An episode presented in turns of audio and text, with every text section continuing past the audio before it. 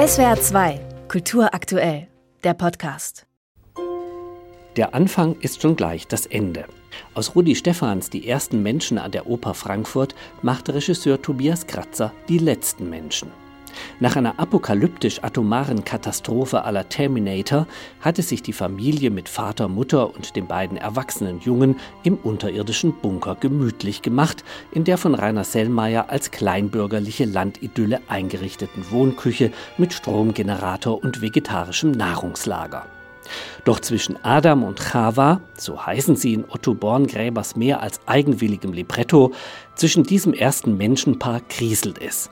Chava will, Adam keinesfalls. Kain ist ein sexueller Notneurotiker und Chabel führt das Fleischessen durch ein Tieropfer wieder ein.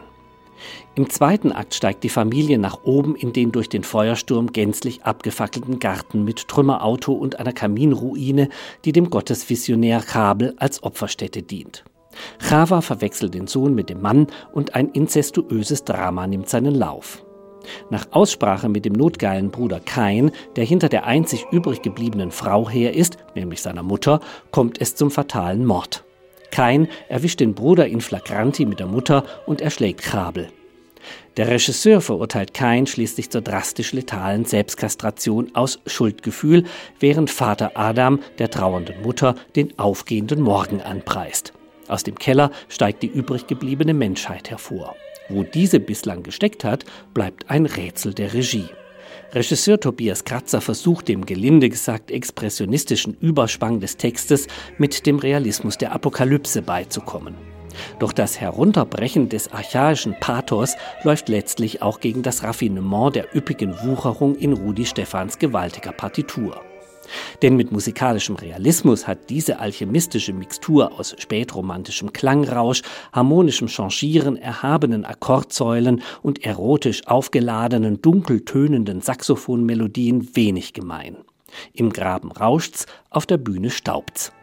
Die Personenführung bleibt oft hölzern unausgearbeitet, wenn nichts zu singen ist, reagiert Bewegungslosigkeit.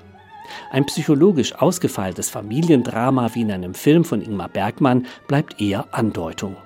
Vor allem aber das letzte Tabu, der an allem Anfang stehende Inzest, bleibt merkwürdig unterbelichtet. Sängerisch allerdings ist diese Aufführung von Rudi Stephans ambivalenter Oper erstklassig.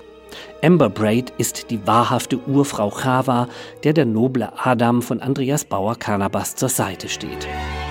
Ian McNeil ist in der Baritonpartie des Kain mit einer sich in tonhöhenreine Tenorlage steigernden Stimme gesegnet und überhaupt eine Ausdrucksgewalt für sich in diesem expressiven, geradezu agnostischen Genesis-Albtraum. Lediglich Ian Cosiera hadert in der Höhe mit der heiklen Chabel-Partie. Dirigent Sebastian Weigle und das fabelhafte Frankfurter Opern- und Museumsorchester triumphieren. Die Musikerinnen und Musiker spielen atemberaubend genau, klangmächtig und balancieren das rhythmisch Vertrackte der Partitur meisterhaft. Nach 15 Jahren ist es die letzte Premiere des scheidenden Generalmusikdirektors. Hier geht wahrlich eine Ära des symbiotischen Zusammenarbeitens zu Ende. Unvergessliche Höhepunkte der Opernkunst hat dieses gemeinschaftlich stimmige Wirken erreicht. Einer davon ist diese mehr als berechtigte Wiederbelebung von Rudi Stephans musikdramatischem Sonderling. SWR 2 Kultur aktuell. Überall, wo es Podcasts gibt.